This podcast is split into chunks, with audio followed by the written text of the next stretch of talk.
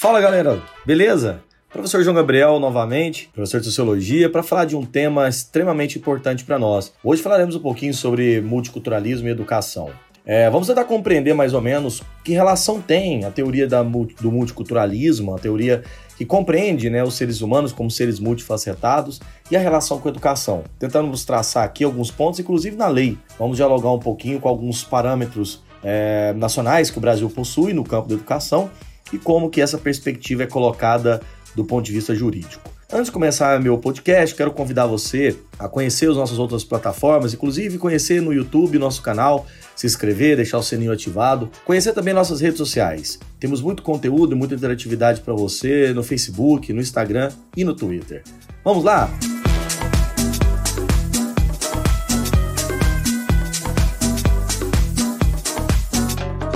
Há muito que se fala que o Brasil é um país rico em diversidade. Diversidade étnica, diversidade cultural, plural na sua identidade. Né? É um país que é formado por indígenas, africanos, afrodescendentes, nesse caso, imigrantes, formado por pessoas urbanas, sertanejas, caiçaras, caipiras, enfim. O Brasil ele é um país multicultural. No entanto, ao longo da nossa história, tem existido inúmeras formas de preconceitos, relações de violência, discriminação e exclusão social que impedem que muitos indivíduos aqui dentro tenham uma vivência plena no direito de sua cidadania.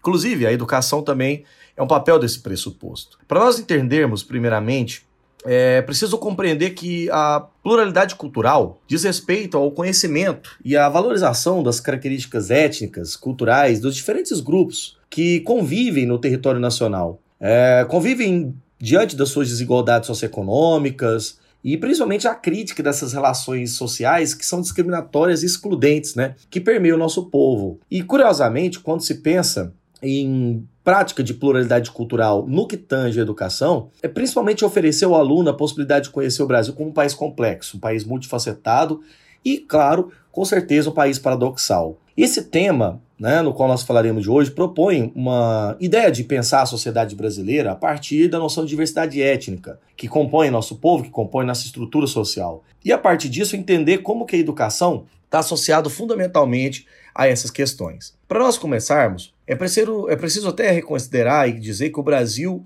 é um país, como diria o próprio e clássico Darcy Ribeiro, antropólogo brasileiro, que o Brasil é um país preponderantemente multifacetado. São diversos Brasis né, que comporiam a nossa realidade, com manifestações multiculturais. É, a nossa diversidade é muito ilimitada. Né? Eu vou colocar assim que ela é ilimitada. Por exemplo, quando pensamos nossos costumes, nossas tradições, as lendas, as crenças que constituem nosso próprio imaginário. A gente é constituído de uma multiplicidade de identidades, até mesmo das formas de ser, né? Negros, brancos, indígenas, mulheres, enfim, que pertencem né, a uma sociedade muito miscigenada, que foi instruído ao longo do tempo por intermédio de grandes políticas educacionais com orientação monocultural. E aí que tá, que privilegiava ou que privilegia, antes de tudo, homens brancos, né?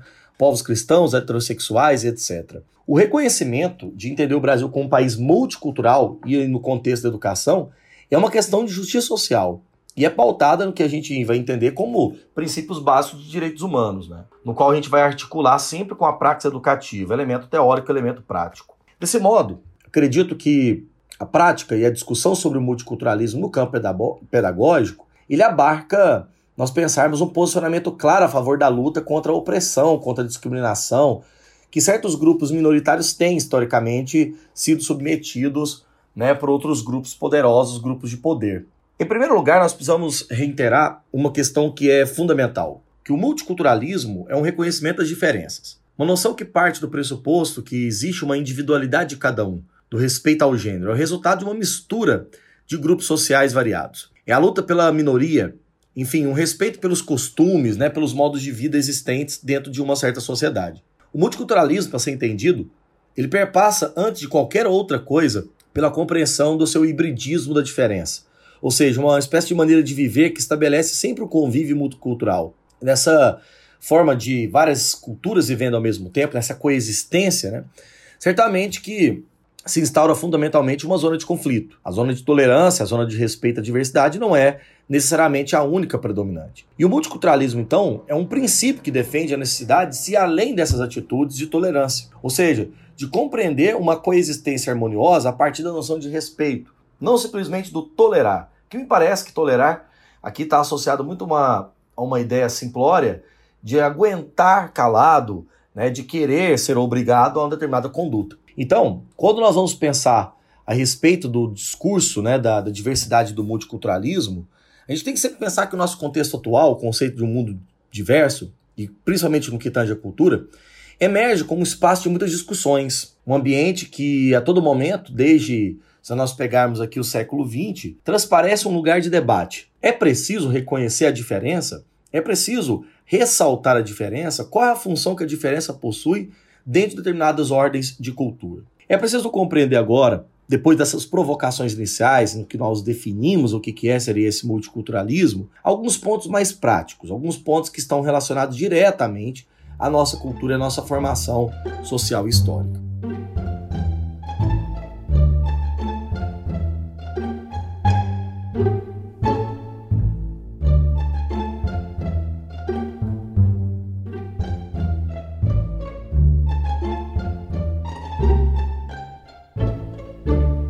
Multiculturalismo então está tão presente nos discursos, né, como que se ele efetiva na prática?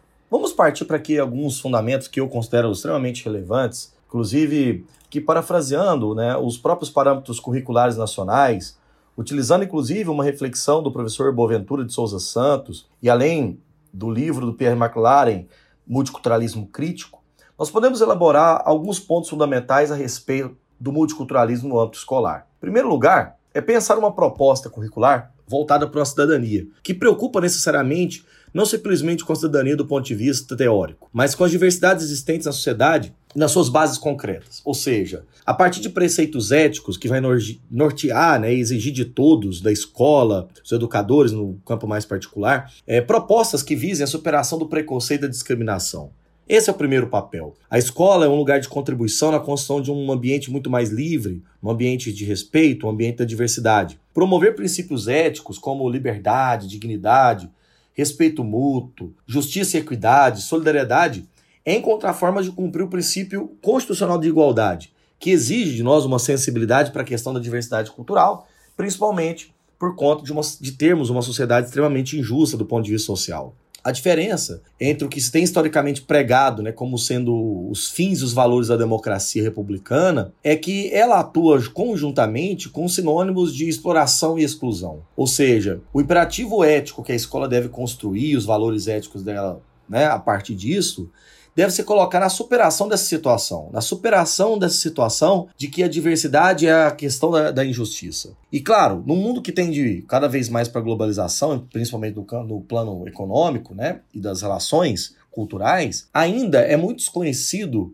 as práticas de possibilidade valorativa, positivas, que a globalização teria causado em efeitos sociais. É muito importante debater esse, esse processo, porque, de um lado, tem um processo que ensina que, de fato, as culturas devem viver né, de maneira dinâmica, mas, ao mesmo tempo, um determinado lado que apresenta também com clareza a necessidade de, a necessidade de valores e práticas que permitiriam, na verdade, uh, o conhecimento e a valorização das diferenças. Ou seja, não só a prática, mas também o exercício racional, teórico, contemplativo de compreender a função dessas diferenças. O segundo ponto, que também é importante, além dessa, dessa primeira reflexão, que ela é do ponto de vista ético, é uma reflexão agora do ponto de vista jurídico. Após a publicação da Declaração Universal dos Direitos Humanos, em 1948, surgiu sempre uma reflexão né, que precisa ser colocada em relação aos direitos humanos. Os direitos humanos foram assumindo ao longo do tempo uma gradativa, na verdade, ideia de importância. Mas para quem serve os direitos humanos? A quem serve? A todo humano. Aonde estariam realizados os direitos humanos? Os seus órgãos. Seus órgãos na garantia da diversidade, do respeito à diferença e principalmente da dignidade do homem. Hoje, se nós temos, por exemplo, um planeta que é ameaçado né, através das nossas políticas predatórias, né, a miséria ainda, a intolerância, elas são as, ver as verdadeiras matrizes né, que promovem o século XXI. A violência que pode resultar de uma disputa ética, uma disputa religiosa e social, quando há intolerância e muito desequilíbrio, expressa números absurdos. Quase 80%, de acordo com a ONU, das guerras que ocorrem hoje no mundo derivam de intolerância, derivam de formas de conflito ético-religioso. A ONU, que é a Organização das Nações Unidas, entidade internacional, fundamenta que a busca por essa paz mundial promove e deve promover um conjunto enorme, por exemplo, de reuniões, preocupações, conferências internacionais em relação a isso. Um bom exemplo é que quando o Brasil publica sua Constituição né, em 88, considerada uma das mais avançadas do mundo, ela se sustenta em quatro temas que seriam respeito né, à diferença, é, a noção de combate à discriminação e, além disso, a noção de pluralidade e democracia. E o que teve, por um lado, uma participação muito ativa, né, consolidou e criou valores universais aos direitos humanos para o Brasil. Vale lembrar que as sessões, na verdade, presente né, da, dentro da Constituição brasileira, principalmente no artigo 210, consolida o reconhecimento no Brasil de trabalhos desenvolvidos pelos povos indígenas em cooperação com a sociedade civil. Por exemplo, estaria relacionada à ideia de que os povos indígenas também trabalham, também merecem remuneração, acesso à questão de saúde,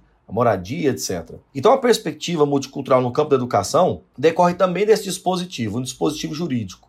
Na construção, por exemplo, de leis em que de fato o Estado se torna o propiciador dessa noção de pluralidade, do ponto de vista social, do ponto de vista jurídico, né, do ponto de vista prático. O terceiro grande argumento são os conhecimentos histórico-geográficos, que também está relacionado a esse multiculturalismo. O estudo da ocupação do nosso território aqui no Brasil, uma compreensão da nossa ocupação, é empreendido numa tarefa muito complexa, que associa né, uma condição de riqueza extrema do nosso território, mas também, ao mesmo tempo, um lado paradoxal a isso, violência, forma de dominação, escravidão, etc. A partir disso, a tendência de pensar os conhecimentos históricos é que o Brasil tem mecanismos de resistência contra várias formas de dominação. Ou seja, temos que compreender que a trajetória de nossos grupos étnicos, principalmente os grupos étnicos de minoria, tratam desses temas básicos como, como a própria ideia de ocupação, escravização, conquista. E é a partir disso que deve se reformular uma, uma historiografia, que narra a história desses povos enquanto protagonistas não coadjuvantes de uma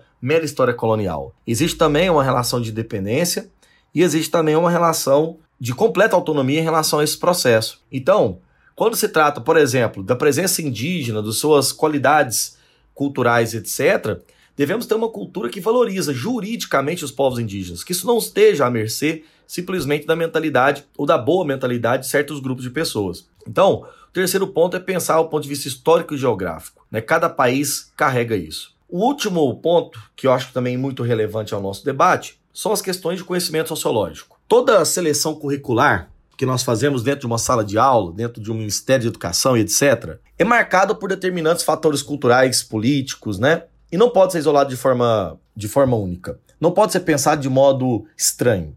Tem que ser pensado como efeito de um estudo. Por quê? Todos os conhecimentos sociológicos eles são indispensáveis para a discussão sobre pluralidade cultural. Pela possibilidade de a gente abrir compreensão de novos processos que vão entender a formação complexa, dialógica que os seres humanos têm. As práticas etnocêntricas, as práticas eurocêntricas, preconceituosas, devem ser minadas no campo educacional. Para atuar nesse campo, historicamente, né, um campo de exclusão né, de grandes contingentes da nossa população, a escola precisa fortalecer a sua atuação muito mais como conhecedora dos problemas da estrutura socioeconômica, mas também no desempenho que os indivíduos, como alunos, professores, têm diante dessas desigualdades. Embora tenha sido muito salientada né, que a escola tem um papel de reprodução, né, de, de mecanismo de dominação, como diria o Pierre Bourdieu, de uma maneira muito magistral, a escola também é um espaço de contribuição sociológico. No momento que conhecimentos permitem uma discussão mais apurada, né, baseada numa espécie de tentativa de, de construção simbólica, muito mais autônoma do que a gente imagina. É a partir daqui que nós devemos pensar o papel dessas pluralidades. Como, por exemplo, em quarto lugar, o conhecimento antropológico. Há muitas relações dentro do conhecimento antropológico que caracteriza como estudo das alteridades. E aqui é um ponto importante. A alteridade vem do grego alter, eu, enquanto eu, outro, a relação eu-outro, alter, o outro, e a relação oridade como prática. Então, a alteridade é a prática de se reconhecer em si no outro a possibilidade de entender a diferença e reconhecer a diferença como algo fundamental. Nosso povo, povo brasileiro, como diria o Darcy Ribeiro, é formado por números sagrados, por inúmeros mágicos, por inúmeras compreensões, compreensões, por inúmeras formas de língua que se tem variações extremamente profundas. Então é a partir disso que a antropologia vai estudar essas alteridades, compreendendo a necessidade de ver a diferença. A nossa cultura tem muitas permanências e mudanças, manifestações muitas vezes ainda latentes, né? Que ainda transparecem formas mais violentas. Mas pensar isso é um horizonte importante para compreender o papel que a educação tem no respeito à diversidade. Se a gente pensa que cultura é conjunto de códigos, né, que, que nós vamos reconhecendo, símbolos reconhecidos por um grupo, né, nele os indivíduos são obrigados, desde o nascimento à sua vida mais profunda, a se introduzir nessas obrigações da vida adulta, a compreender o papel simbólico dessa dinâmica da vida. Então, a educação multicultural, ela não só prepara para o mínimo respeito à diversidade dentro de uma sala de aula, mas ela também prepara para outros âmbitos, como viver, realidade do trabalho, pelas relações afetivas, pelo conjunto de normas e leis que nós vamos carregando e historicamente determinamos. E esse processo pode entender que a cultura vai assumir um espaço muito grande de sobrevivência, de estímulo, né, de relação direta. Portanto, esse é o papel da educação.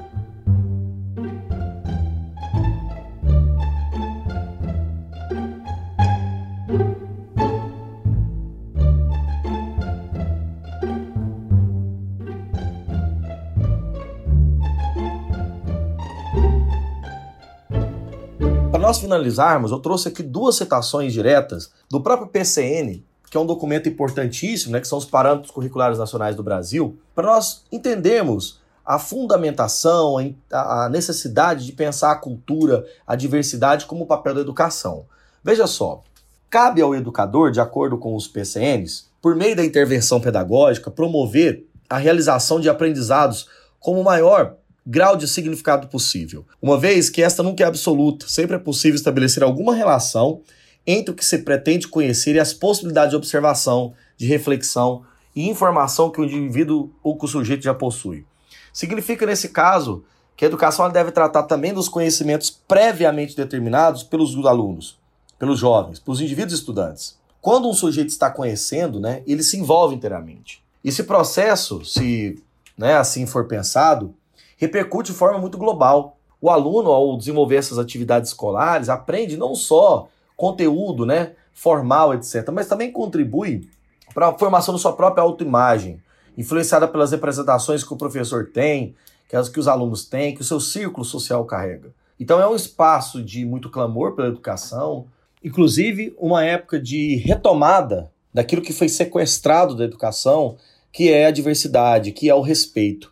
Inclusive nos próprios PCNs, ainda dando continuidade aqui, quando o sujeito está aprendendo, né, os alunos são provenientes de diversas famílias, e isso significa que cada um tem uma representação do mundo. Os PCNs citam literalmente assim, abre aspas, o simples fato de os alunos serem provenientes de diferentes famílias, diferentes origens, assim como cada professor ter ele próprio uma origem pessoal e os outros auxiliares do trabalho escolar terem também diferenças históricas entre eles, né, permite desenvolver uma experiência de interação entre os diferentes, entre os desiguais, na qual cada um aprende e cada um ensina.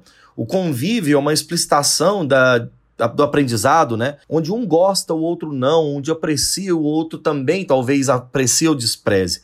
Aprender a se posicionar de forma a compreender essa relatividade de opiniões, preferência de gostos, diferenças, é algo fundamental no respeito e, claro, na prática multicultural. Portanto, ensinar histórias, ensinar práticas, ensinar gestos, tradições é parte da cultura. A cultura tem que assumir um sentido de sobrevivência, de estímulo e resistência. Esse é o papel que a escola carrega. E acredito eu, que não há lugar mais propício do que a escola para o desenvolvimento de uma cultura onde cada grupo social, cada grupo étnico tem dentro dele um conhecimento mútuo que possa favorecer, fortalecer igualdade, justiça, liberdade e principalmente o diálogo para abrir para um mundo melhor.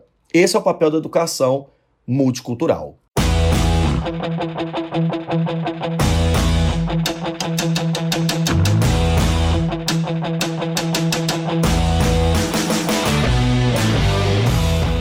Galera, esse foi o nosso episódio de hoje sobre o tema multiculturalismo e educação. Agora eu preciso dar os créditos dos quais eu citei aqui, de autores no qual eu li para me basear nesse podcast. Essa minha apresentação teve como referência os parâmetros curriculares, curriculares nacionais, com a pluralidade cultural e orientação sexual de 97, os PCNs ainda com introdução aos PCNs nacionais o professor Darcy Ribeiro, nosso grande antropólogo brasileiro, com o livro Povo Brasileiro, a Formação e o Sentido do Brasil. O texto do professor Boaventura de Souza Santos, Reconhecer para Libertar os Caminhos do Cosmopolitismo Multicultural. E também a professora Véria Maria uh, Candou, que é uma especialista no assunto do multiculturalismo, no texto Multiculturalismo e Educação, Desafios para a Prática Pedagógica. Espero que tenham gostado desse episódio e até o próximo episódio. Um abraço, até mais.